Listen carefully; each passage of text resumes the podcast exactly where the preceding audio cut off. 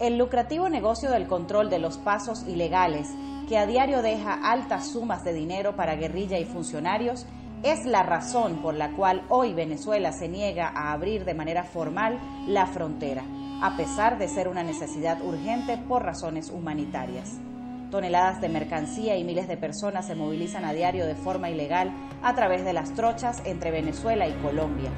Más de 250 pasos por el Táchira, 180 por el Zulia y 120 por Apure permiten el financiamiento de la guerrilla de las FARC y el ELN, así como de las Fuerzas Armadas y de altos funcionarios del gobierno, quienes colaboran y facilitan estas actividades a cambio de percibir ingresos producto del cobro de extorsión para permitir el tránsito.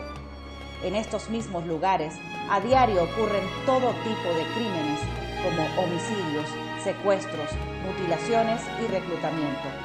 Las trochas son territorios sin ley, donde los ciudadanos exponen su vida para poder desplazarse entre ambos países.